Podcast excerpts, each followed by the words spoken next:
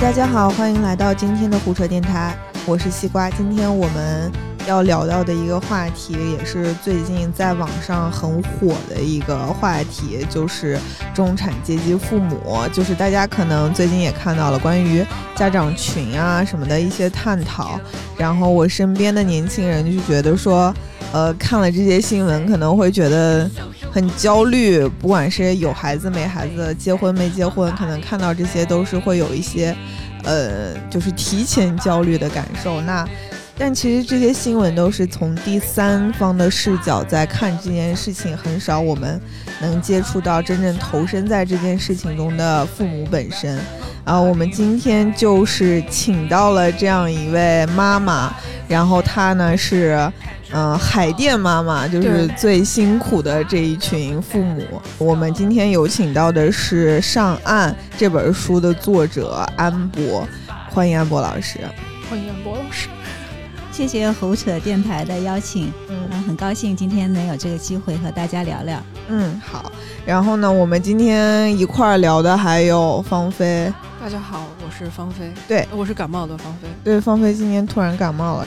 可能是想逃避今天的主持吧，嗯，其实我们大概两三周之前就拿到安博老师的这本书了，然后当时觉得这本书的书名就很有意思，对，嗯，叫《上岸》，然后特别想知道，就是安博老师这本书名是你自己的想法吗？然后当时怎么想的？对，我在中信出版社出了这本书的，当时呢有另外一个题目叫做《寻找关键拼图》。就是说，呃，在教育里面，其实很多家长可能看，就是哎呀，别人家的娃怎么这么牛啊，呃，然后说有的学校，比如说公立学校啊、国际学校啊，然后还是选那个民办学校啊，他会有些偏见，然后呢，就可能有些误区，也不见得是偏见吧。结果后来就想取这个题，但后来这个题呢，觉得不太形象，太学术了。后来我就想想。哎，我想中信出了很多书，都是两个字儿的，两个字的书很牛。比如像吴军的什么格局啊，然后什么见识啊，什么。后来后来就想，哎，其实我们家长群有一个术语叫上岸，就是说等于说冲刺重点校成功，就叫上岸。然后上岸这个词儿呢，又一语双关，好像你感觉有一幅画面在那个面前，从。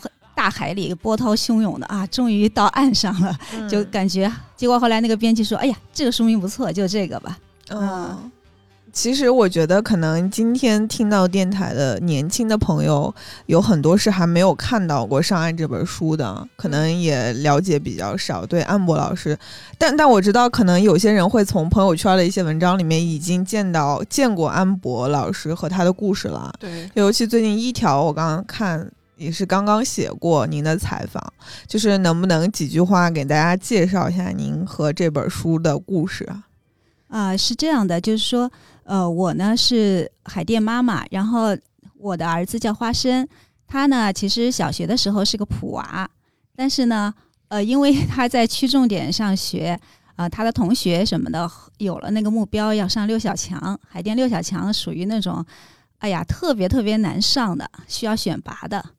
结果呢？后来我是是在他四年级的时候，其实前面都是挺佛系的。后来了解了，就是整个那个海淀的现状，然后觉得我应该支持他。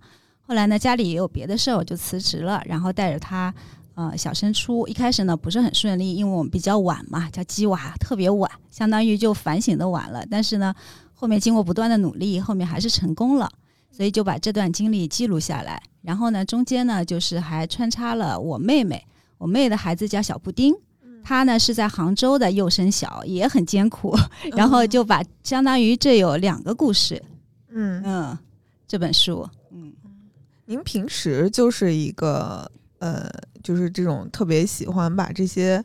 生活里或者自己在一些事情上面的经历啊、体会记录下来的一个人吗？就当时为什么会想把这个，呃，育儿的这么一件事儿记下来就成书？然后包括看见您也在写公众号，对我也有个公众号叫海淀花生妈，嗯，呃，然后呢，其实我这个人呢，就是说从小可能就比较喜欢写日记，啊，嗯，然后以前呢是。作业，比如说中学的时候，老师叫我们写周记，啊，当时是作业。但是到了大学，我就自己喜欢写日记，就是因为我觉得有时候一个人的记性会比较差，就说你回顾以前的时候，你会所有的事儿都忘了，可能就记起的就这么一两件大事。但是当你翻日记的时候，你发现你还真真切切的活过，哎呀，很多事情就感觉就到了眼前，所以我就养成了这种习惯，也比较喜欢把自己发生的过的事情就是记录下来。嗯，没想到现在就是这些事儿，这些记录呢，其实也能帮助到一些家长啊或什么的。嗯，您当时那个整个记录的这个过程当中，呃，有没有就是哪一天突然？觉得哎，这件事情被很多人一下看到了，你觉得还挺惊讶的。嗯，是这样的，就是说我没想到，其实我一开始呢做这个公号也是我辞职以后的事儿。那当时粉丝特别少，只有几百个，可能就朋友圈的。当时也是东写西写，没有什么没有什么定位。但是后来就是因为小升初嘛，然后就开始教育的就分享了多了，然后就。就粉丝越来越多了，后来可能我想也是这些年大家对教育比较关注吧，这也是家长一个比较焦虑的话题。是，您现在多少粉丝了？公众号？我现在有二十多万。哇塞！您做了多久这个公号？呃，公号是做了很久了，我是二零一六年辞职的，后面就开始做了，因为白天还还其实也还好，四年，四年其实还好。但是一开，但是也是就是呃，大概一八年开始粉丝才增长，特别是去年。增长的比较多，就是主要就是聚焦在教育上。以后，嗯，应该这么说，就是一些来来向您取经的一些妈妈们。对我后来发现，就是我自己没想到，就是说我我在北京啊，其实我不是什么特别厉害的海淀妈妈，也不是说特别积雪的，呃，但是我没想到，就是我们觉得是一些常识的事情，可能人家很多，比如说呃，北京以外的城市，甚至是一些。呃，二三线、三四线的城市，他们不知道这些事儿，嗯，然后他们就看了，觉得很长见识，或者他们能学到一些育儿方法，嗯嗯，这点就是说，我觉得就是大家可能在中国地方很大吧，人和人的区别，或者城市和城市之间的差距还是非常大的。嗯，我是说，您觉得有什么常识是他们不知道的？可能北京的父母都了解，比如说，就是嗯，我们这边北京。考那个，我不知道你听说过什么剑桥少儿考试哦，什么 KET 啊、PET 啊，PET，然后还抢考位抢不到。但是像像有些小地方三四五线，他根本就不知道这是什么东西，他完全都没有概念。嗯，就是他们会问说这这什么？对，就是好像就是变科普了，有很多东西。嗯嗯。二零一六年您辞职的时候，那个时候花生是几年级？嗯，四年级。嗯。也就是整个后来的两年，就是一直到二零一八年，就是都是非常这个呃辛苦的在做小升初的这个过程当中。呃，对，是的，嗯，因为我们开始的比较晚。有的家长就是他很早就有这个目标的话，他可能从幼儿园开始就开始准备了。有些事情，我的天哪！那您还记不记得，就是当您第一次下定决心说我要放下一切来做陪他做小升初这个事儿，做了这个决定以后，第二天早上您是怎么安排全新的日子开始的那一天的工作和生活？其实呢，也不光是他的小升初，嗯，因为我们家当时老人那个生癌症了，嗯嗯，就是我们家里很多事儿，包括我自己呢，就是说也检查出来有一个指标不太好，肿瘤指标。我当时就是有点就是说反省，因为当时管孩子就是说那个学习也不是很多，嗯，陪伴也，然后家里老人也照顾的不是很多，主要忙工作。我就那会儿就想。哎呀，反正我们单位缺了我还能赚，我们家缺了我就赚不了了。我觉得还是要要回归家庭吧，就这么想的。然后呢，我觉得辞了职以后，其实我第二天觉得挺轻松的，我觉得很自由，不用早起上班了，还挺开心的。嗯，像今天您过来跟我们录音，我们今天是个周五，嗯，周五下午的两点钟。如果今天不是这个，因为这本书或者是。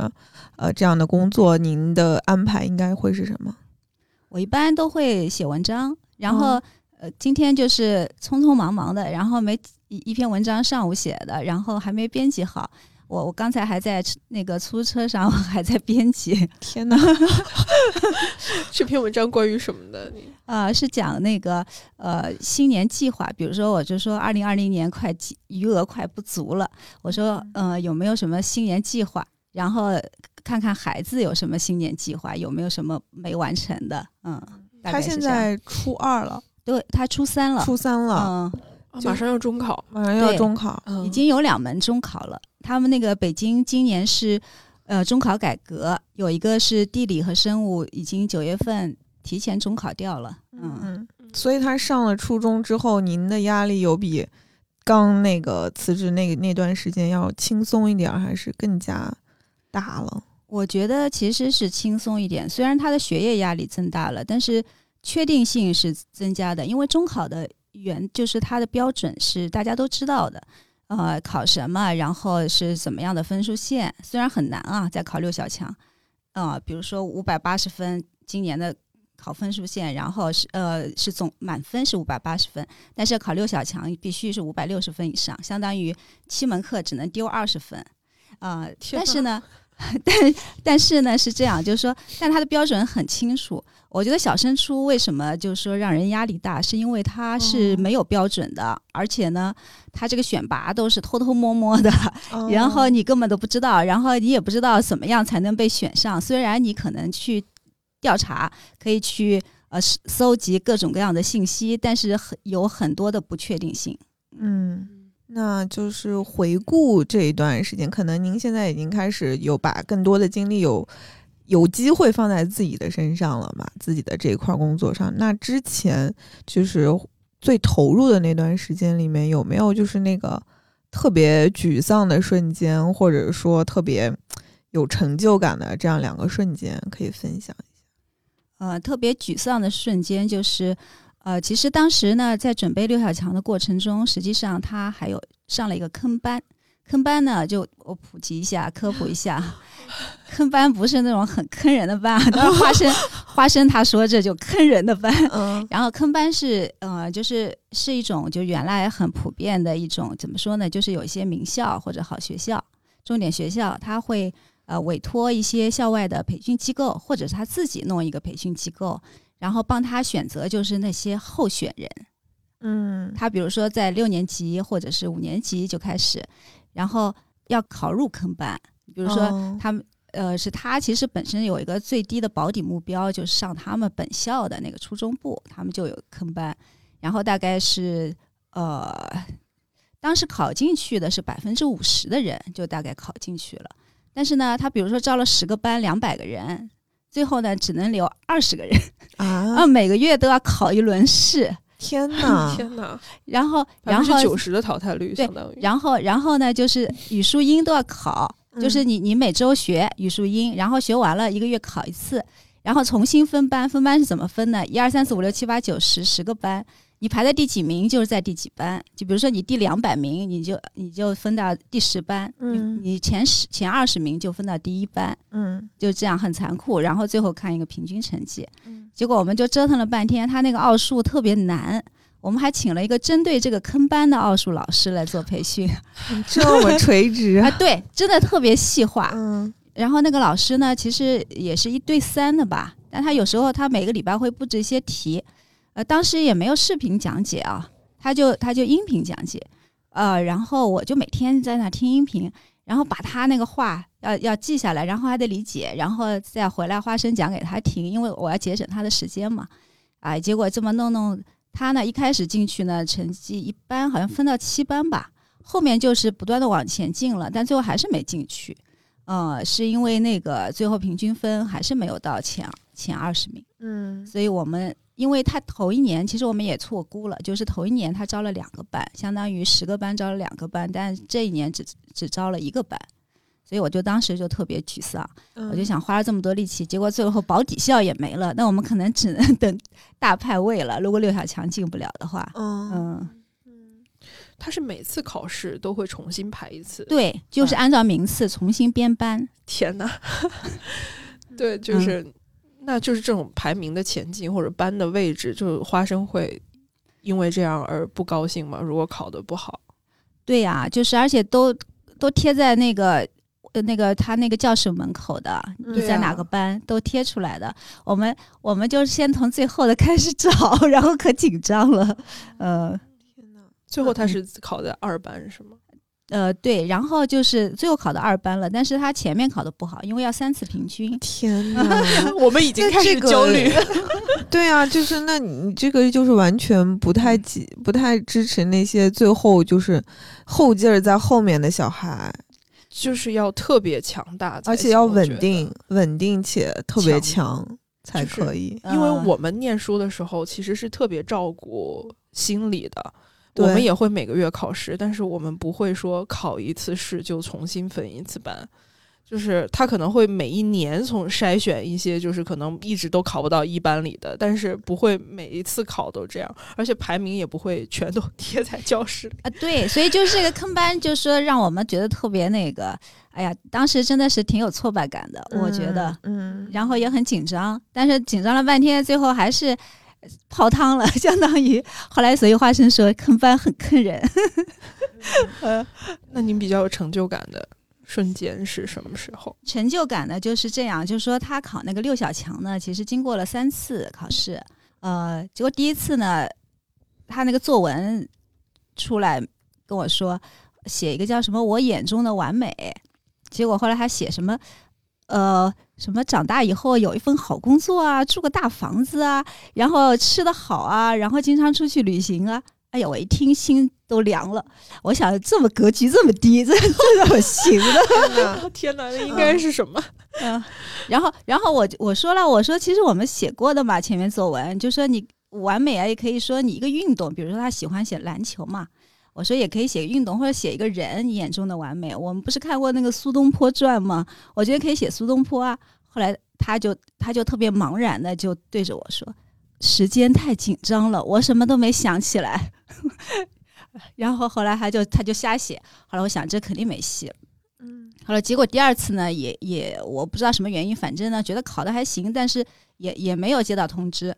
啊，就第三次最后一次考试，呃，我们还还居然准备到了那个作文题。当时那个央视有一个叫做《朗读者》啊，那个节目，嗯它不是每次有一个主题嘛，是两个字儿的，也是两个字儿，比如说什么收获啊什么，我记不清了，反正就这样。结果后来他们那个作文就仿写这个，嗯，我觉得还挺好的。后来啊、没想到这次反正挺顺的，就可能也是因为前面做了很多准备吧。嗯，反正反正就第三次就成功了，是这么回事儿。嗯，我特别想知道，就是如嗯。果在这个过程当中，面对失败或者有时候小小的一些不满意，或者嗯没有达到您的预期，或者是花生的预期，嗯。你们之间会怎么样处理这个事情，以及处理这个事儿有有在过去的几年你们共同去进步吗？呃，我觉得这个对我们来说就是的确是一个考验，但是呢，在这个过程中，我们的确也有进步。比如说，我们有目标，然后为了个目标呢，然后制定行动计划，就说其实是有规划的，然后也是要付出努力的。但是呢，中间不是像什么坑班啊，像这种还前面考试失利呢，呃，我是怎么开导花生的呢？我就说，哎呀，其实就是我们因为努力太晚了。嗯我说有很多人这么早就开始努力了，你考的不如别人也很正常。嗯但是呢，我说做做事情呢是要尽力，就是说尽力而为，相当于就是过程我们可以积学，但是我们结果呢就是佛系了，相当于就是我们可以接受什么结果，因为我们不后悔，反正我们也努力过了。嗯我说反正你要进了一个普通的学校，哎，如果到前几名还是有机会的嘛，嗯因为现在普通学校是有校额到校的。哦呃，我不知道你们知不知道校额到校？校到校就说他是这样，就是说现在因为为了教育公平，然后呢，重点的高中会分配给就是普通中学，根据他们的那个呃人数，然后根据他头一年考上重点学校的那个人数分配一些名额。嗯他考上重点学校的越少，分配给他们的名额就会越多，就是为了照顾他们。然后就是只要校内排名，比如说他拿到六小强的二十个名额，你只要在全校里考到前二十名就可以了，不用跟别的人比。嗯但是有个最低线，比如说五百八十分总分，你得考到五百分，五百分以嗯下你还是进不了，是这么回事儿。哦嗯，就说相当于你进了普通的学校还是有机会的。嗯哦就是咱们定了这么多，现在看来就是很细化，一步一步的，嗯，可能短期的目标。就嗯我我觉得一直忘了一问一个问题，就您和花生对于长期的目标定义的是什么？长期的目标呢，其实我想让他从事一份他自己特别感兴趣也擅长的事情。但他呢，现在呢，也也经常有这个想法那个想法，我有时候也会也会看他，但是就是说没有最后想好。就比如说他很喜欢运动健身，嗯每天就除了学习啊，这个健身是最自觉的了。然后后来我就问他愿不愿意做一个健身教练，啊，但后来他说不愿意。后来我又说，要不当个老师也不错啊，嗯体育老师。嗯他后来有想，体育老师可能赚钱太少了，而且而且说，哎，体育老师。中学体育老师多烦啊！他说，要是管我像我们这样的学生，不是很头疼吗？嗯 嗯后来就是这些东西呢，他其实现在小孩儿呢，就是他可能也会考虑到很多因素，其实不全是为了自己的理想，他可能也会嗯想一些现实的因素。呃，所以呢，就是他现在没想好，然后他也很喜欢历史，但是我要他学历史呢，他也觉得嗯，历史没啥前途。但我不知道他想法对不对啊。但是就是这个呢，其实是一个最大的一个，就是说规划，想以后想做什么。但是我觉得这个可以留给他以后探索。他自己也说了，他说：“哎，我我现在不知道，但是我没准学着学着我就知道了啊。”还有呢，他就自己有设了一个目标，他想考上九八五。嗯，我们没有这么高的目标，我觉得北大清华现在基本上是一个梦想，根本不太可能实现。就嗯，即便是这样的准备，从四年级开始准备，就是嗯也不敢太奢望以后可以上名校，是吗？我觉得北大清华现在基本上，嗯，靠裸分的话，像我们这种家庭的小孩儿，可能不见得能吃得了这个苦，可能就是要花很多很多精力在学学习上，看就是这个付出是不是值得了。嗯你可能就是少了很多很多，就是你课外的，比如说活动的时间，然后要去做题，呃，还有的就是孩子能进去的，就是搞竞赛的那种小孩儿。嗯嗯，但这个我们又没有这么特长，所以我就觉得可能不是很现实。那我现在花生的作息是怎么样的？就几点去上学，然后几点能睡觉？他现在的话，基本上是六点半起床，然后七点半以前要到校，嗯但他睡觉挺晚的。呃，我最近这段时间挺忙的嘛，搞那个新书，就没怎么管他。我就今天写那篇文章里也写了。后来我就问他，我说你最近又没怎么管你，你有没有什么困难？他说我困难没有，但是你不管我，我就很拖拉，看晚上这么晚睡觉。他经常十一点多嘛，但他作业也很多，现在初三。后来我稍微管管他，他就十点半能上床了。啊、我后来就说你你自己想想怎么样，就是让你不拖拉。所以他是还蛮享受你管他这件事儿。他觉得就是说，家长管呢，虽然让他觉得不舒服，或者是有点束缚，但是总对他长期是有好处的。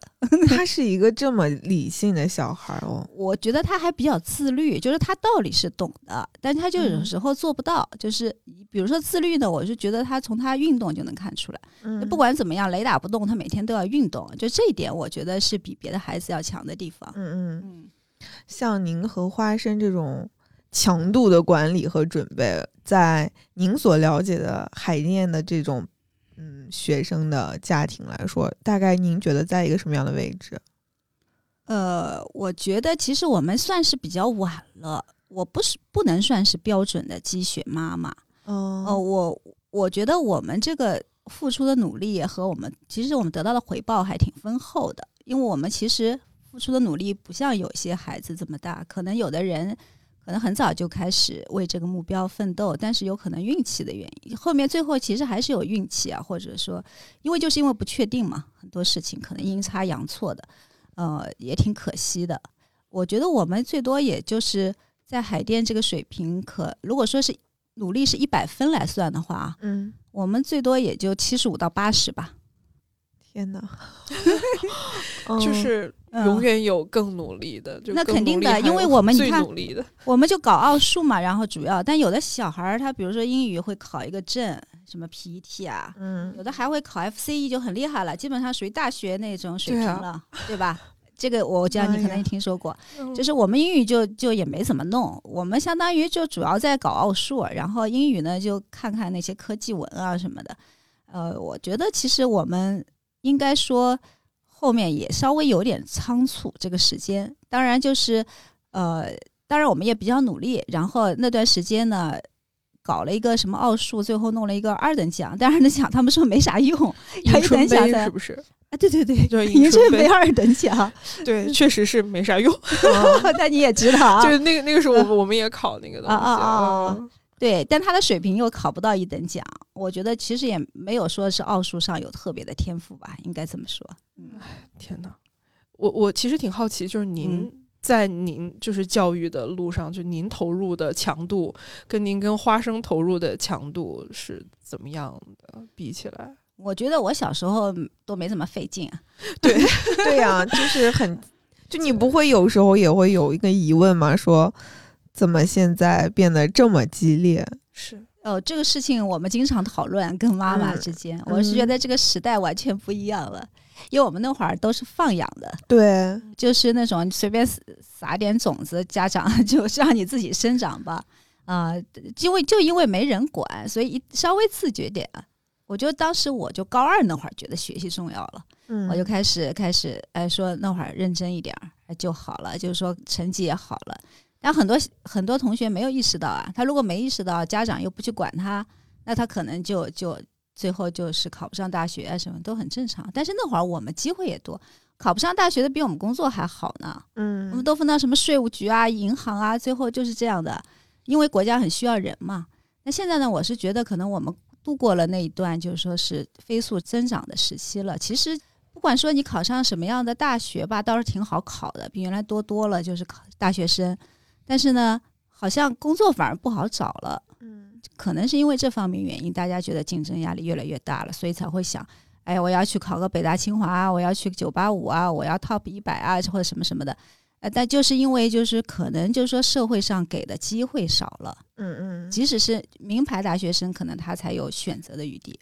是，就是可能是，我觉得是跟您一样，作为海淀妈妈的人，对于您这一段路程会。非常能理解有共鸣吧，但是可能就是对于更年轻的人来说，我不知道您有没有收到这样的反馈，就是对于您这些嗯备考啊投入一些不理解的声音啊，那很多的。一开始就是说对这种负面的反馈啊，我觉得其实挺多的，特别是没有当家长的，他就是觉得哎呀。还有人说有病吧，干嘛要这样的，这么费费力巴拉的。嗯，然后呢，还好我学历还比较高啊，就人家不会说我说自己什么下个蛋什么的，然后自己飞不起来下个蛋，哎，这种话倒是没对我说，因为我自己学历比较高，还说得过去啊。然后呢，但是这种想法也是会有的，就觉得好像对小孩的那个期望值太高，不是什么好事儿。嗯嗯，呃，但实际上呢，我是觉得就是他们可能没看这个书，他只是看到了一个标签。嗯，对他看到了这个标签，他就觉得积雪是不好的。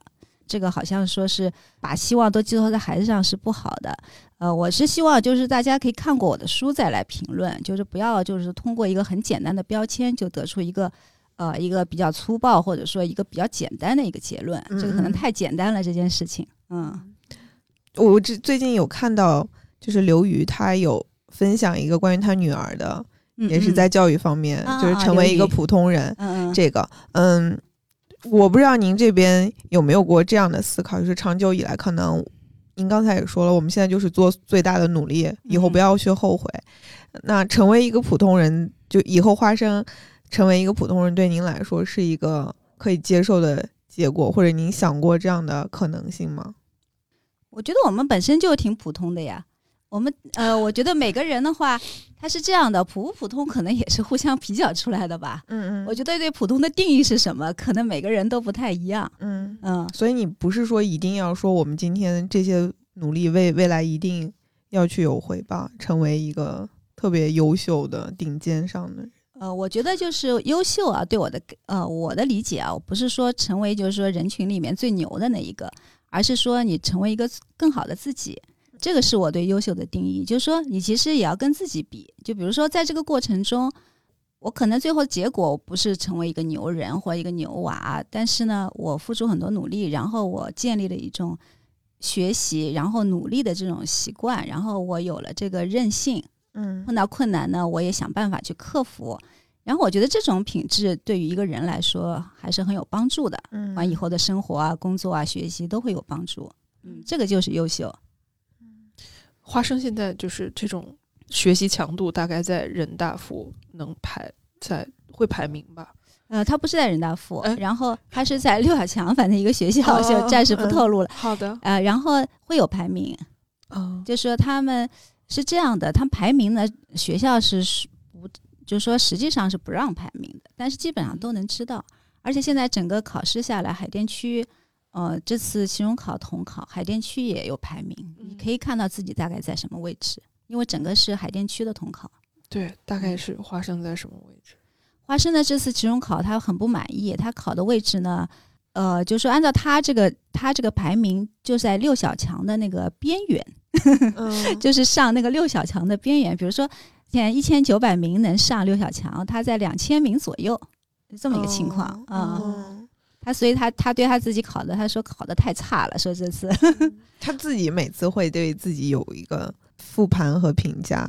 他倒是说话老是很自黑的样子。上次有一次考的比较好，嗯他说这我是运气好，嗯我这是纯粹是碰到狗屎运。他说。总体来说，他算是一个比较乐观的小孩吗？我觉得他还比较乐观，嗯嗯。然后呢，他这次考的不好，后来我说也挺正常的，我说你就这个水平吧。你们家 这个水平，嗯后来他说不是的，他说我没发挥好，嗯反正就是反正就这样吧。我后来觉得你还行，我说也考不上六小强也没关系嘛。我说，哎，我们有边上后面不是还有很多学校，什么育英啊，什么什么什么其他什么清华实验，不是都挺好的吗？我说嗯海淀区选择还挺多的，又不是非得考六小强。所以这个六小强是他自己比较想去追求的一个。对，因为他觉得初中他已经在这儿了，可能他被架到这儿了，他就觉得好像有光环的这个。反正我觉得小孩儿都比较比较，就自尊心可能比大人还要，因为我们的自尊心已经被千疮百孔了，被社会教育的很多次了。但孩子这个，我觉得好胜心还是比较强的。嗯，嗯，觉得他在这个学业方面的这种品格是比较像你们夫妇俩的谁吗？还是就是他完全是嗯自己形成的这样一个？我觉得可能比较像我。嗯我觉得我小时候呢是这样的，就说我呢有时候就是，嗯，属于也是属于那种怎么说呢，比较晚熟的。他也是一开始比较幼稚，就是这样，就是呃发力比较晚，属于这种。但是呢，一旦发力，自己想知道要什么呢，就会比较努力，嗯嗯，然后想想有一个目标，还是想要努力去达成的。嗯，这种品格影响到他是您刻意的吗？还是在生活中他自己就逐渐显露出来这样的？我觉得这个大概都有吧。嗯可能我做事情他也能看到吧。我做事情的话，呃，像比如说做工号啊、写书这种，也是很努力的，因为嗯也是每天坐在他身边，他能看到。我觉得可能父母跟他说什么并不重要，但父母父母是怎么做的，对他来说，他每天看在眼睛里还是挺重要的。他有看这本书吗？他也看啊，而公众号很多都文章，比如写他的，都会让他先看过，啊，然后他有时候还会帮我取什么标题，但他 但是他很标题党，然后他很标题党。他比如说，呃我怀疑是他说他爷爷爷爷老是给他转什么那个老年微信号，哦，然后震惊的那种他？就他会说什么？哎，我我说我要写一个就关于那个英语什么那个分级阅读的，嗯他后他后来说给我取个标题说震惊某小学生呃两周内学完，然后涨分四十二十分的震惊，然后还有就是说什么写什么教育政策，然后他就会说突发呃家长不看就就那个什么了，他还蛮有梗的。嗯，就就完了，说说那个就是不看就亏大了什么什么，然后可搞笑了。后来我说你怎么这么套路这么深啊，嗯比我套路都深。啊因为现在小孩还是蛮有梗的，然后嗯是的，对的，超出我们的，所以他知道你现在是个名人嘛？呃，我是不是名人，我自己都不太知哦道。哦，那他他对你就是就自己的妈妈有在出书，然后有啊二十万粉丝这样的事情，他他有概念吗？他他应该是有概念的。嗯呃，我觉得他，嗯，他可能还有点羡慕我。觉得您是 KOL 是吗？就觉得他他也想成为这样的人。呃，有，我觉得有吧，但是，但他因为他以前四年级的时候，就刚我过做公众号，教他写一篇什么科幻小说，后来他们那个学校布置的，他就说，呃，我什么长大了弄了一个公众号什么的，我觉得可能受了我影响，说有多少多少粉丝啊什么这个。长大后我就成了你的那种那种故事。他可能可能想不到写什么，就把我那个事儿写进去，嗯。就是嗯，您刚才也说，可能他身上的这些品质是有被您影响。那可能在您有他之前，你对自己的未来的生活，包括个人价值的实现上的那个目标，和现在差差别大吗？我觉得其实有了他，我挺感谢花生的，因为我觉得他就是有时候阴差阳错的吧。就比如说我小时候。其实我我妈就是当时把我的那些小时候写的那个什么周记什么都收起来。她说那个呃，希望我成为一个作家，以后出了书怎么怎么样。那我当时就想想的，但是我后来我没想到真的出书了。但是呢，这个出书呢，如果我一直在那个世界五百强哦，当时说那个通用电器啊，或者还有我原来在那个就是央企也做过嘛，也是五百强。然后我觉得我可能不会出书。就是因为我辞职了，然后我带花生了，我对这种生活有感悟了，我才会出书。所以我觉得很多事情可能你有些梦想，其实按照原来的路径可能实现不了，但是没准儿你走上另外一条路，它反而实现了，就挺奇怪的。我觉得所以人生也挺奇妙的。嗯，所以对待有些说法是，嗯，女性不要轻易对。婚姻或者说孩子牺牲太多什么之类的说法，其实您的看法是，嗯，我觉得其实不能叫牺牲吧，嗯，就说可能是付出吧，嗯嗯，但是呢，付出它这个回报呢，就是怎么说呢？它这个回报不见得说你你在你在某方面付出了很多，你一一定要有这方面的回报，比如说你你。积娃了，然后你一定要积到六小强或积到清华北大，那可能就说很奇怪，在某些别的地方你会有回报了，没准你小孩儿突然发展出一个什么特长，或者说有一个爱好，或者说哎，你家长就像我这样的，搞着搞着就搞教育公号了，这就是一个意外开花的结果。但是呢，我觉得一个人如果说努力在某一个领域持续的付出，可能就是会有回报的，这个回报可能不是你设想的。但他就是说，我觉得就是哪里做了功，就是跟 物理一样的，做了功，他肯定会有啊，做了力，用了力，他可能就会产生一个效效应吧。嗯嗯嗯。我看您这本书里面有很多图表。嗯嗯。您您是学理科的吗？呃，我不不是学理科的。但是我 我觉得你就是把包括把一个孩子的什么，呃，几岁到几岁，然后你画了一个那种，对对对。就这个逻辑性是非常强的，对我逻辑还是可以的，因为我们当时考那个就是北大的时候还要考逻辑呢，嗯呃，然后呃逻辑虽然没学过，但分还挺高的。然后我还对什么比较感兴趣？对数据很感兴趣。我统计学学的很好，哦，我我觉得就是说，因为我们当时其实在外企工作的时候，也是讲究用数据说话。我很喜欢统计数据，然后我不喜欢就是说，哎，人家告诉我哪一个说说举一个特例。说说啊，某个小孩儿，比如说呃，学历很差，然后他获得了很幸福的人生，呃，然然后来说明啊，不要学历也可以。我其实我不喜欢这种这种逻辑，我喜欢的逻辑说，你给我拿数据来，找出一百个小孩儿或者一万个小孩儿，我看到底是学历高的人幸福指数高，还是学历低的人幸福指数高？我是这么来比较的，就是我相信是数据的，嗯。所以你我在教育这个花生的过程中，也常常会用这种方式来跟他进行沟通和啊，就比如说，就这个六小强，我就看多少人能考上。哦，我看到里面 也有这种数据，对对，就比如说他一年招多少人，然后我要倒推出来，就是说他必须在他这个学校要排名排多少才有可能。就这个全是数据，这个也很好帮他去找到自己的位置。第一个就是说，他对设立目标他有那个有帮助。就是说，你这个目标定的到底是瞎定的，还是说还是跳一跳或者垫一垫可以够着的？你不能瞎定一个目标，对吧？然后第二个就是说，你为了这个目标，你你要怎么细化，然后你怎么规划？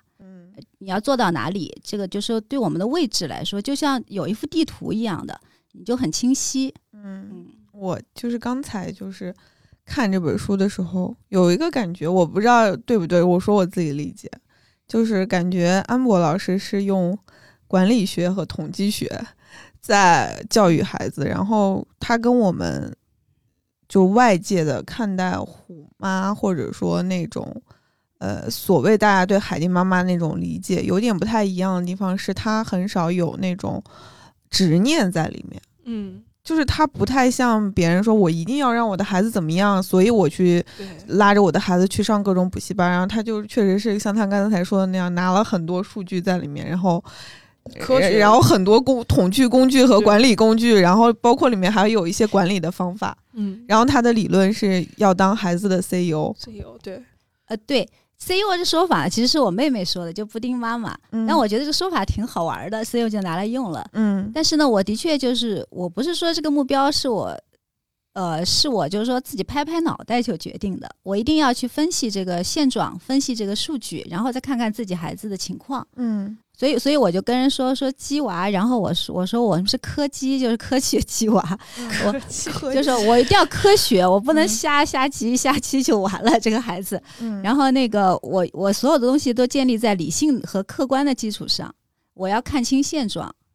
但是呢，就是说，呃，也不能说盲目乐观，也不能说盲目悲观，就是我可能是个比较现实的人，我觉得，嗯嗯、然后就是说，如果现实是这样的，呃，我可能不会说硬跟现实死磕，就我也可能没这种精神。嗯但是我觉得，我如果说可这个目标对我来说还比较现实，那我可能就会去努力去做。嗯，在您的这个教育的观念上，呃，家庭里面别的成员跟您一开始就达成这样的共识吗？是这样的，就是说，就是很多家庭是这样的，就是爸爸管孩子都不会特别多，呃，可能也没有这么这么，呃，就是这些比较详细的目标，但是呢，基本上还是以我为主的嗯这方面。所以他就是非常尊重您的这一套，然后配合就行了。对对，是的，嗯，我觉得这样就很好了，就就不要添乱就不要拖后腿就很好了。啊，不会感到太辛苦吗？就如果只有嗯自己在嗯，管理的话，我觉得这个没有问题，嗯。就你还蛮享受这个掌控这个管理的这个。我觉得反正就是说，其实精神上支持就可以了。嗯 如果精神上不支持，我就很苦恼了。嗯，嗯您有跟花生有对什么事情意见相左的时候吗？呃，有，比如说他前段时间他说他要练举重，然后那个弄杠铃，而且他弄得特别特别，他叫我给他买一个特别特别重的杠铃，然后他在学校里练举举那个七十公斤的。后来我就跟他说：“哎，我说你不是要长个吗？现在个子不是很担心，哦我说你先不要练。”后来我为这个话题呢，他还去查了很多资料，说到底影不影响长个。结果哦对这个话题呢，我们之间有一些分歧。但后来他现在也认可，然后两边就拿那个数据，数据我拿他也拿数据，他还在网上乱查，查了一大堆。后来呢，我觉得他可能现在就是说，现在基本上练的稍微少一点杠铃啊，嗯好了引体向上多练练，因为也要按中考了。按花生的嗯年龄是不是刚好在青春期啊？对，是的，那个叛逆这方面明显吗？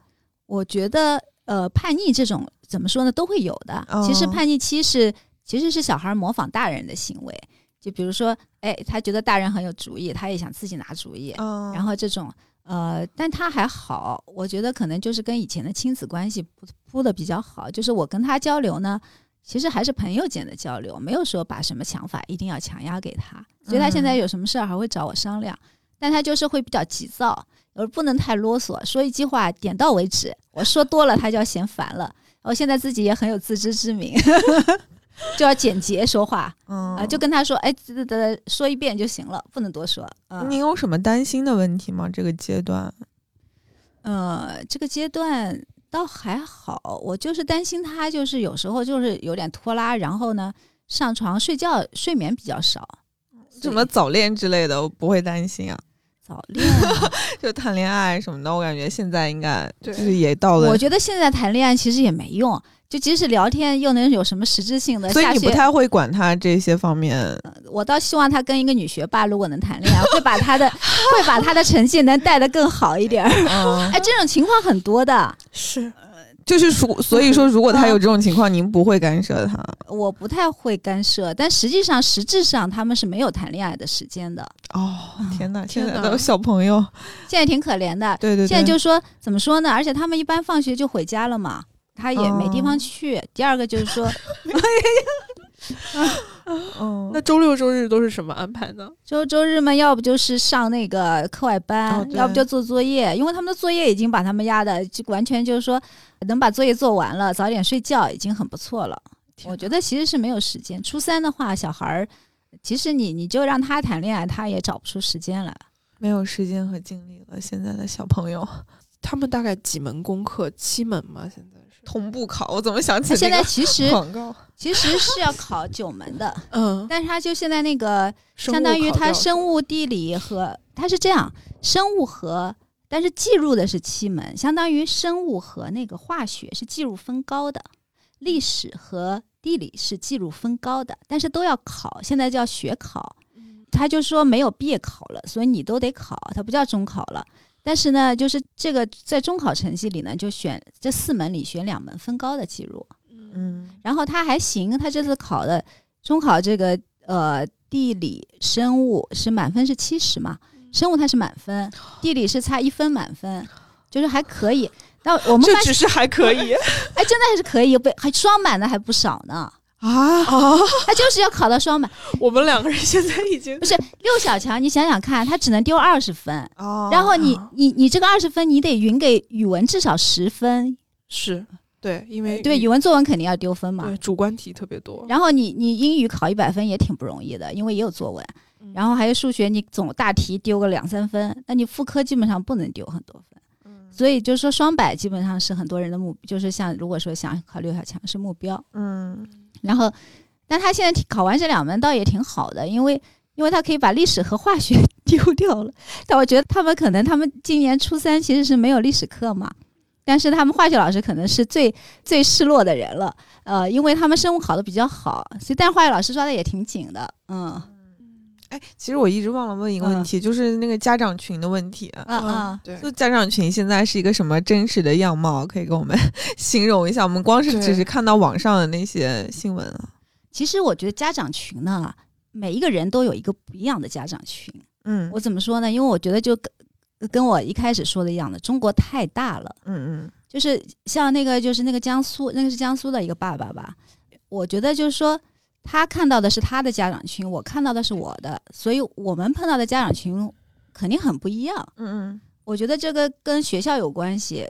我觉得在北京，我觉得很少就碰到这种情况，说是叫我们批改作业这种，基本上没有，嗯所以也没有什么矛盾，而且还家长还挺愿意做事情的。嗯嗯，所以所以就是说，呃，对这个这个上《新京报》也采访我，但我没有回答出太多来。结果后来还有人评论说我不敢说什么的，但其实也不是，嗯，真的就是说我可能我所处的家长群没有碰到这样的问题，只只能这么说。我只能看到我这一块，我没有太关注别人的家长群吧。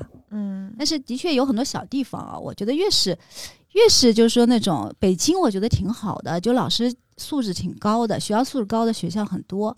因为我有一个同学，他是他是小孩儿比花生大一岁，然后他是从上海转到北京的，他到了北京就对北京学校的那个也是海淀评价特别高，说北京的老师特别好，对孩子特别关爱。然后呢，小孩犯了错误，容错率也可高了。然后很多事情他也不会叫家长去做，嗯，所以我觉得北京可能整个教育的氛围，包括老师的那个素质，还真是挺高的。但是小的地方不好说，我的确也听说过很多地方叫家长去打扫卫生啊，干这个干那啊，哦的确有。家长如果不能忍也正常，就是这种情况。反正我觉得就是这得看吧，你不能就是说泛泛而谈，是谈不出来什么东西的。嗯呃，你是，然后你看到家长群，可能跟我看到的完全是不一样的，就是因为我身处的家长群和你的不一样，应该这么说。嗯那就是咱们就是您这嗯边接触到家长群，它主要的现在的功能是什么？那就是说提醒小孩儿，比如说是，呃，有哪些孩子会有作业没完成的情况。哦，班主任还挺操心的，会画一张表，不光他自己的语文作业，比如化学作业没做的，哎，哪些小孩要补作业了，哪些哦作业没交，然后到最后实在不可忍了，比如说一个礼拜都没补起来。啊，我要留堂了，然后我哦今天我要完，让他们在学校里做完了回去。嗯哎，他们现在还挺多，因为可能作业太多了，而且东一个西一个，可能有人忘了，也有这种情况。您在家长群里被点过名吗？呃，我家长点名，他一般都是讲小孩儿啊啊。对对对，我觉得花生倒还行，作业基本上完成情况也、也还行，但也有过作业没完成的。嗯，嗯，您您会说他吗？因为那个在家长群里面出现了他的名字，然后您私下会说他吗？我我倒不太说他，嗯他他自己会去补的。嗯，因为有一天我嗯跟常芳菲也是，我们两个虚拟了一下，我们两个未来可能。要在家长群里面被点名的情况，我们两个会有什么反应？就是 当下会感觉，就是说可能会觉得很丢脸啊，什么之类的。呃，我觉得还好吧，可能但信息也挺多的，所以有时候你也不会太关注啊。就是说，像这种情况，可能碰到多了，就比如说他们化学老师很好玩儿，然后可能是为了突出化学的那个重要性，然后给给他们那个成绩啊，就是一般要不就一百分，要不嗯就是零分。哦，就 只有两个极端。对对对，然后呢，零分呢就是要补考，哦，相当于是这样。但我一开始看到零分，我很震惊，我说怎么会有零分？嗯，但是弄了多了。我看到零分就很淡定了，哦就明白他是什么意思了。我觉得这个人还是就是怎么说呢，抗挫折的能力是慢慢的要会培养起来的。就说反正你被点名点多了，可能你也觉得无所谓了吧，就是这样的。嗯，但我觉得这方法挺好的，就可能帮助建立逆商吧。所以嗯花生本人他会关心你们在家长群里的一些动态吗？他会来问你，哎，今天家长群有没有点我名之类的？他们也有学生群呢，啊他们还有他们学生群，其实布置作业现在都在学生群里布置的。啊，那所以现在也是一个问题，就手机的问题，就他们离了手机还真不行，要看作业啊什么这些，还有时候交作业得用手机。嗯，就说到手机，就是我们另外一个盯这个教育行业的同事有嗯有一些问题想问您，就是他有在上什么网课吗？就啊，网课在上的在上哪哪个？学而思的那个呃网课哦，啊那个学而思的网课是不是嗯也要考试啊？呃不考试，啊但是不考试它有它会有检测啊或这种，就是说它基本上还是说帮助你就是课内吧。提高一下，然后难点稍微攻破一点儿。像像这种网课是会跟随着他的那个年级的增长一直在上，是吗？就相当于是陪伴着这种。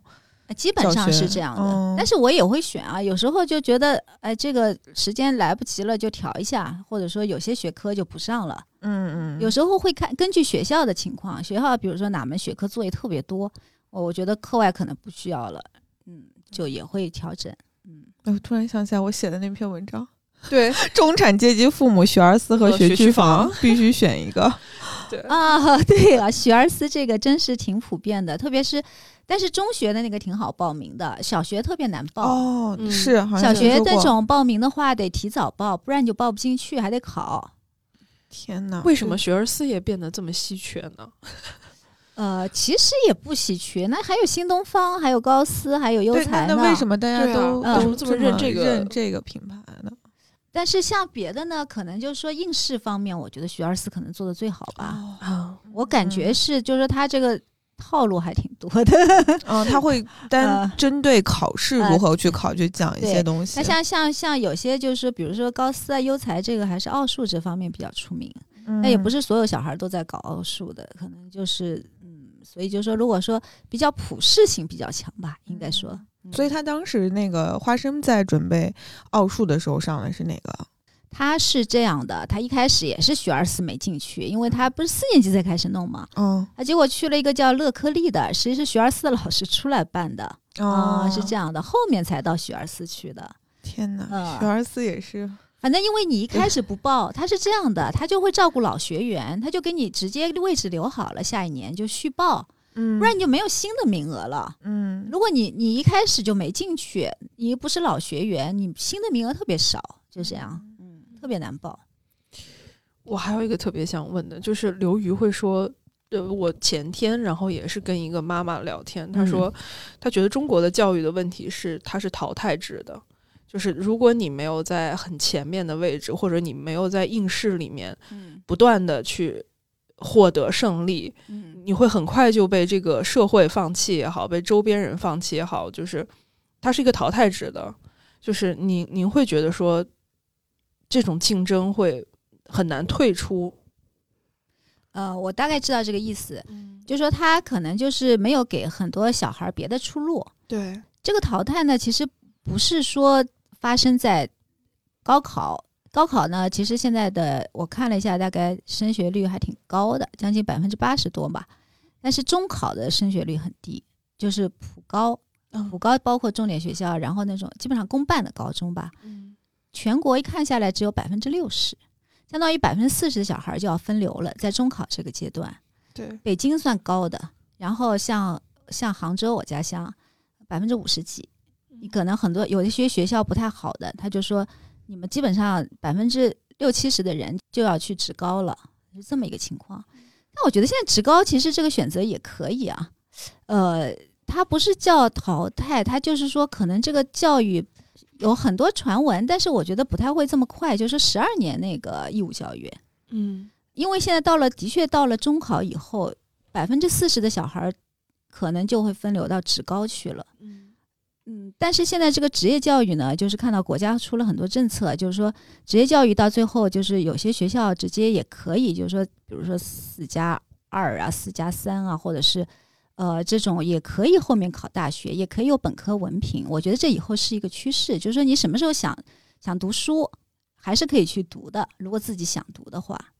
你没有想过说让花生去走其他的路吗？比如接受什么西方你说是国际教育学对，或者国际教育之类的，对，我问过他这个东西，嗯我是比较尊重他意见的。嗯他自己觉得大学他要在国内上，然后我问他硕士什么，或者说想读研究生想不想到国外，他说他现在没想好，他说等到后面再说。嗯，这么一个情况，我觉得还是比较尊重他的意见。嗯，他他有跟你说为什么他很想很想留在国内上大学吗？嗯，他也我也带他出国看过，我觉得他可能觉得在国内比较适应吧。哦，或者说我没让他到国外去上过学，可能有很多家长就是让孩子去国外上了小学，他们觉得挺轻松的，小学还是比较轻松的国外，然后他们觉得哎还是美国的学校好，我想在美国读书，嗯，也有这样情况。当时您为什么没做这种决定？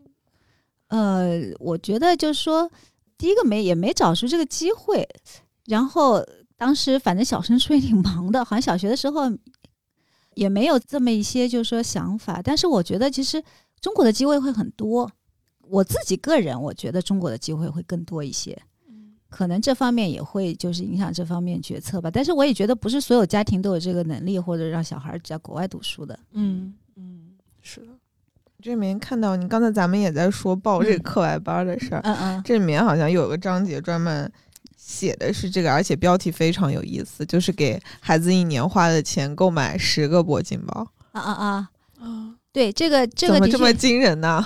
呃，这个的确有，但这个情况呢比较特殊。其实是我一个朋友，他们其实是艺考啊。哦，哦，艺考的话，孩子就是说，呃，本身他那个成绩就很差，所以所有的都要请一对一，就是他也不是要考那文化课嘛，嗯所以就很贵。就也花生上过一对一吗？花生现在我找了一个一对一，就数学的，是、哦是在北师大找的，然后挺好的，是一个研究生，计算机学院的，嗯，啊、价格也低。呃 一对一现在就是 市面上均就是教数学的这种均价大概是多少？我觉得北京是最贵的吧。嗯，我觉得北京什么都很贵，包括学钢琴都很贵。我觉得怎么也得一对一的话，五百五六百正常吧，五百块钱。五百块一小时。对，然后四五百吧，哦，八百块钱左右两小时是正常的吧。然后，但我们找的那个北师大的很便宜，才两百块钱。他们如果说不是硕士，不是那种呃，不是那种本硕连读的本科生，可能就一百块钱。他们给的那个，就因为他们有家教部嘛，给给了我们一个哦参考价。我觉得其实大学生挺好的。嗯大学生我可能有些有些那个想法，就是说，我觉得像花生这种年龄小孩儿，不要让他接触，就是说他可能喜欢比他就大几岁的，嗯，他反而会听这些对而且也算一个榜样吧，给他也这样，对对对呃，也比较会有话共同话题，就这方嗯面也是我考虑。因为呢，数学这边呢，我觉得就是他现在学上去了，然后我自己要去看题呢，不像小时候就是这样子，更费劲了，要花点嗯时间去弄的。我觉得还不如帮他找个一对一看一下，嗯，可以省掉我的很多很多精力。嗯您觉得就是现在的开支，呃，就近几年开支最大的是什么阶段？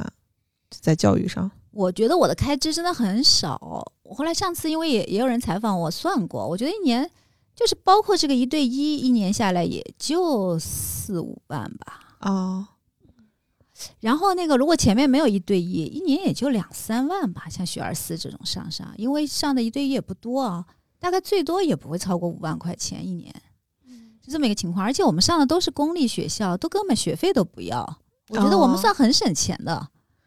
那真的嗯还就跟我们听说的那啊些、对那些广为流传的故事差得很远哎。对，就是对大家现在都说什么一个月要花掉多少钱？什么顺义妈妈什么那种，对对对很可怕啊啊啊！嗯但是有的就是怎么什么特别贵呢？就是真的搞艺术特长特，还有搞体育特长特别贵。就是那个，特别是去学琴啊什么的，呃，我觉得你要请这种老师的话，特别是越上学上去越贵。你你要嗯看考级的，比如说你考二三级，这个还挺便宜，一小时两百块钱就搞搞定了。然后你要到后面要请什么大师，一节课两千块钱，非常正常，就属于那样的，那就没止境了。嗯所以搞艺术是很花钱的，我觉得。花生有有搞那些什么兴趣啊什么或者特长呢？他就是我我说了嘛，他其实那个书里写了嘛，没啥特长，我们特长就没有特长，各科比较均衡。那所以他这样啊算是少数吗？我觉得他是多数，为什么呢？其实很多家庭是有兴趣的小孩儿，但真正发展成你说得上特长的不多。嗯，那你也可以说他有特长，特长什么定义？特长定义就是我们在这个升学体系里，你能被学校认可的特长都是特别特别长了。你比如说，你像那个体育，你至少国家像现在叫一二级运动员才叫特长，嗯，拿个全是是是国奖。然后你比如那个美术，你还得要全国认可的那个什么奖项啊，什么这些嗯东西。那这个特长，我觉得还是少数人能达到的吧。那花生他说，哎，他喜欢打篮球啊，打篮球最多进个篮球学校篮球俱乐部，这个就不叫特长。这样进个篮球队，这也不叫特长。所以你有没有说一定要培养一个什么，我希望他有个特长，对他有好处，但是这个就是说也要看他自己。我觉得第一个呢，花的时间不够多；第二个呢，就是有些东西也要看天赋，他能不能就真正做出来的。这个我觉得也可能有点欠缺吧。在没买过铂金包这些之类的，您自己身上就是在他教育上面花钱之后，您自己在消费在自己身上的有变化吗？就是不管是精力啊，还是资金，这倒是的，原来没生小孩前，我很喜欢买衣服，但是就是有了孩子以后呢，的确就是孩子身上花的钱，其实花生花的钱真的是不多的，但是就是说没有精力去，没有时间去花钱了，没时间逛街了。也没时间逛街，对，主要是这个方面原因。嗯呃，然后呢，呃，的确就是关注点也变了，可能不是说自己变得怎么美啊什么的，呃，然后主要还是想就是孩子上教育上面多花点时间吧，就家里的事情也很多。我觉得到中年了，家里面上有老下有小的，嗯根本就没有这个精力再去弄自己的事儿。嗯就是那您就是有他之前，还有现在有了他之后，成就感的来源有改变吗？成就感的来源的确有改变，就比如说我自己出了一本书，还没有他考上六小强这么让我高兴。哦，的确是有变化，因为我觉得我自己的事情都不能让我就是说有这么高兴，但觉得这个是这个也不对，对，这个这个也不对。然后，但是呢，这个就是一种很正常的想法，因为我但我身边家长都是这样的，嗯呃，但也没有对不对，这个就很真实，就这我就是我的真实感受，嗯有会深夜的时候怀念嗯。年轻的某一段时光或者某个瞬间嘛？觉得那个时候还是蛮轻松快乐的。我觉得年轻的时候呢，多轻松快乐也说不上，可能那会儿也没有什么钱，然后就工作也一般般吧。呃，我倒是挺憧憬以后，就是说等花生考上大学了，哎呀，我彻底轻松了。真正的放松了。，对，然后那个我我倒是想真的自己有多点时间，比如出去旅游一下啊，然后是哎自己想写点东西啊或什么的，自己多一点时间。嗯嗯，就是其实我觉得就是，嗯、您您的故事真的让我读下来之后，完全没有此前了解的那个是的，那些故事那些高度的紧张感。对，就可能会觉得可海天的母亲可能都是特别有执念，就是一定要怎么怎么样。可能就说这也是一种标签化吧。对对对，是是现在很严重。是因因为就是其实你要看一标签后面每一个人可能都是不一样的，嗯，他们各自有各自的特点，可能也会有一些就是个别比较极端的嗯啊、呃但是。但是我你不觉得现在大众媒体更喜欢宣传极端的东西吗？因为极端的东西更吸引眼球。如果说一个平平常常的就没啥意思了，大家也不会广广为传颂了。我嗯看到我们那个提嗯纲里面，放飞设置了一个三十嗯而已的这个问题，还挺有意思的。啊，那个谁，那个叫什么？哦，顾佳哦顾佳。啊，顾佳啊，对您您您看这部剧了吗？我看了，啊，嗯，就是他身上表现出来那个东西是真实存在的吗？我觉得挺真实的。我觉得就是很多人其实从他身上能看到自己的影子。嗯就说如果一个想追求优秀的人，他肯定会有就是顾家这方面的一种这种特点或者是性格特质的。嗯就是或多或少，我觉得就是说每个就是想追求优秀、追求完美的人，可能都能看到吧自己吧。他对孩子未来所做的那些嗯，呃准备，或者说，嗯，就我就是说牺牲，或者对这个东西是您所见到过的吗？我觉得有啊，我是我觉得身边有不少人是这样的呀。我觉得嗯还好吧。顾家这个就是他，只不过就是这个，就是因为我觉得拍剧嘛，他讲什么铂金包啊，什么这个嗯东西，他其实有一点就夸张嘛。但实际上，这种感觉或者说是呃做出类类似行为的也会有，也会有，嗯，也会有。嗯，就就是现在回头再看这个嗯阶段，嗯，你有没有觉得说哪个阶段特别焦虑？其实现在来看是没有那么必要的，其实我觉得焦虑都是没有必要的，所有的焦虑都是没有必要。因为焦虑的话，我觉得我其实是一个比较理性的人，嗯但是有时候会控制不了的焦虑。但是实际上我，我心里非常知道，焦虑是完全没有用的。嗯嗯，为什么呢？就是说，实际上焦虑就是呃我自己的定义啊，就是目标和行动的差距。嗯然后你你焦虑了，说明你要不就是目标定高了，要不就你的行动没跟上。嗯但实际上就是你要去弥补之间的差距，要么你把目标放一放，要不就把行动提一提。呃，这就是我的想法。当然，就是说人不可能完全是理性的动物，他肯定是感性的，嗯所以我我有时候还是会焦虑的。嗯，你最近的焦虑是什么呀？对，我最近焦虑就觉得花生觉睡得太少了，要他早点睡觉。啊嗯，他现在能睡多少个小时？他有时候他要拖拉一下，能十二点睡觉，也就两六个多小时啊，一个晚上六小时啊。天哪！嗯，然后，但他们同学有的真的很晚，有的还一两点钟都有。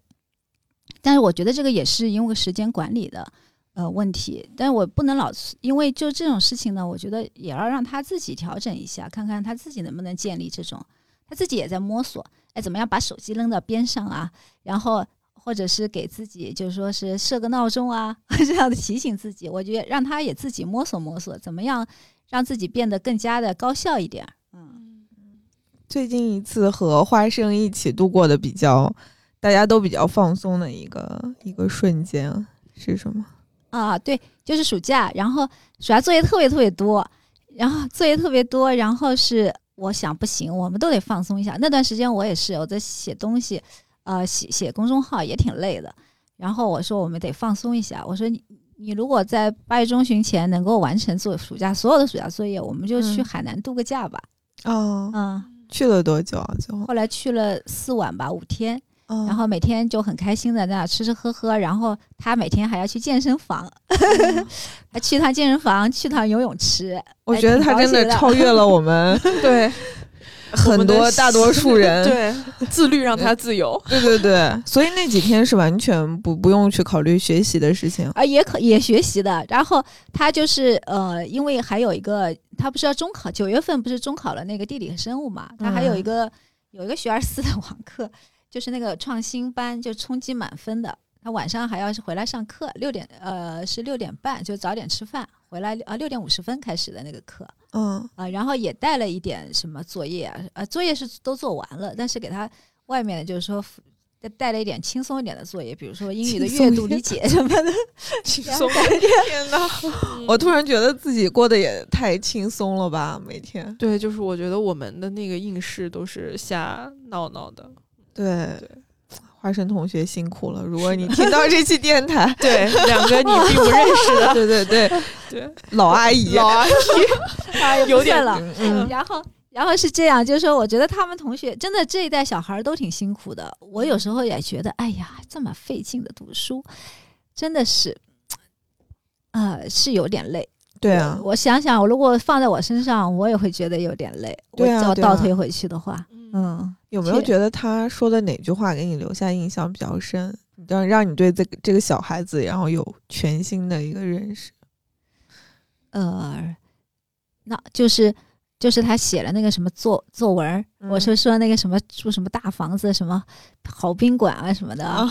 然后呢，后来后来那个什么，他嗯有小时候啊，小时候花生就不是很懂事儿嘛，呃，小孩儿喜欢挺喜欢攀比的。我有一次我带他还有我妹妹带小布丁住宾馆，我们住了如家，嗯我妹他们住在洲际嘛。啊后来我妹说：“你们到我们这儿吃自助餐吧。”结果华生去了那个他们那个房间，然后去吃自助餐。结果后来给奶奶打电话，她说：“小姨的房间比我们好多了，自助餐也比我们好，我们住的宾馆特别破。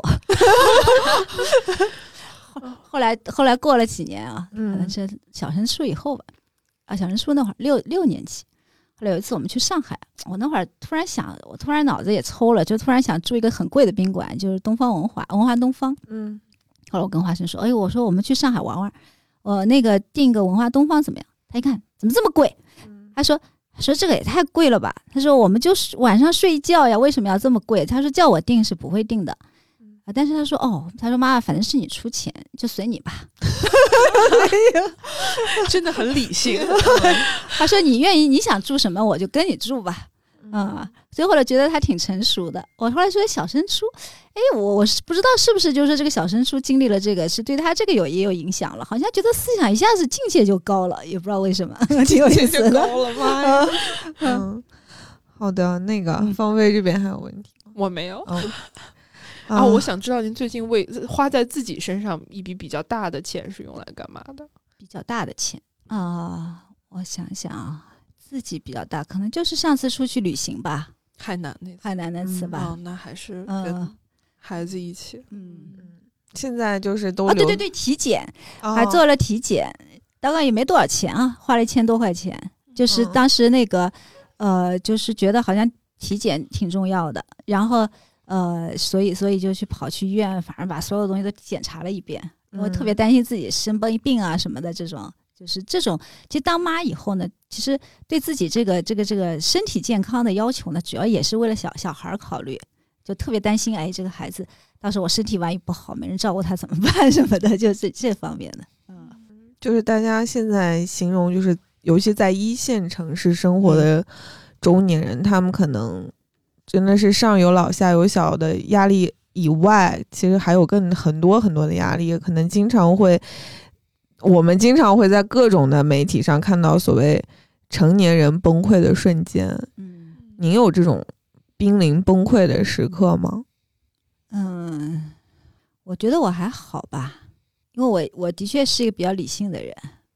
嗯，崩溃的瞬间，我现在好像没怎么想起来。嗯因为昨天嗯芳菲还在给我们看一个视频，一个加其实是一班的个很女很简单孩儿，的视频，嗯就是她是因为加班了半个多月，嗯嗯，然后在生日那天，最近这半个多月来头一次可以按时下班，嗯嗯，然后车开到一半，他又被公司叫回去了。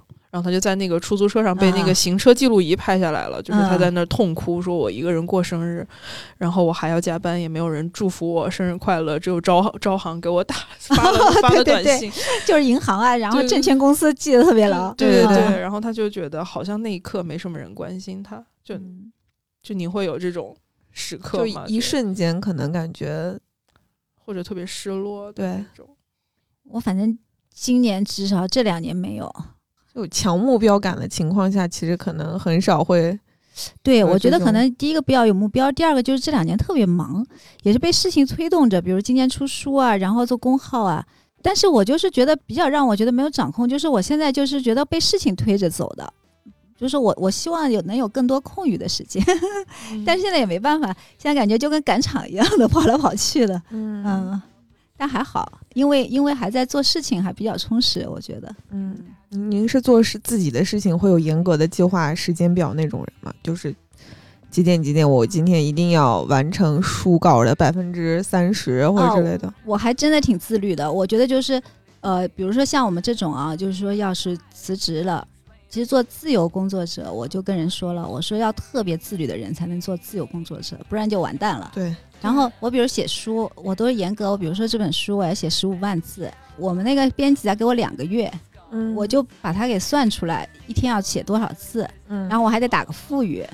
就就这么写的，就每天规定自己要写的，我都会这么做到的。所以这本书是顺利在两个月之内完成吗？对是的按期完成的。对的，嗯，您是那种编辑最爱的那种不会脱稿的作者。对 我而且我就说我跟人说好的事情，不管怎么样我都得赶出来，就是那样。对，今天有一个细节嗯是我们两点录音，然然后后安安博老安博老师一点五十九 对，但其实我出来的有点晚了，因为我正在写那篇东西，嗯然后没写完，但是我后来就发到我手机上，我就我就把在手机上改了。嗯，天哪，天哪！您自己那个做计划表有什么工具吗？平时啊？计划表我倒是以前以前做的比较多，工作啊或者说那个，但是现在我不怎么做，做的就是在自己脑子里边。但是如果事情特别多，我就会有点烦躁。就比如说我有点崩溃，但我就会把它写出来，我会好一点。比如一二三四五六七，嗯写个清任务清单这样的。嗯对，这个也是我阿姨教我的。她她有时候事情多，她她在国外工作，她说她说晚上有时候睡不着，然后她就会爬起来 拿张纸把所有的事儿写下来，然后她就睡着了。就这样，我觉得这个这个办法挺好的，就好像写下来就负担就卸下来了，觉得感觉，嗯，就不会全在脑子里盘旋着了。，OK，好，那今天的主要内容就是以上这些了。对然后特别感谢安博老师今天给我们带来了一个完全不太一样的这个海淀妈妈的故事。然后这本书上岸，其实我也推荐。我觉得不管是每个要当妈妈，还是没有在当妈妈、成为父母的人去看，其实这本书我觉得对于一般人来的意义，就是你如何用一些理论工具去管理你的生活。我觉得这个是我在这本书里面看到的一个很很有价值的地方吧。然后其实也像安博老师说的，所谓的自我实现不一定是我们以为的那条路就是自我实现，也许有更多可能的途径。是的，嗯，好，谢谢安博老师。谢谢你们，谢谢大家。好，谢谢，我们下期胡扯电台再见，拜拜。拜拜。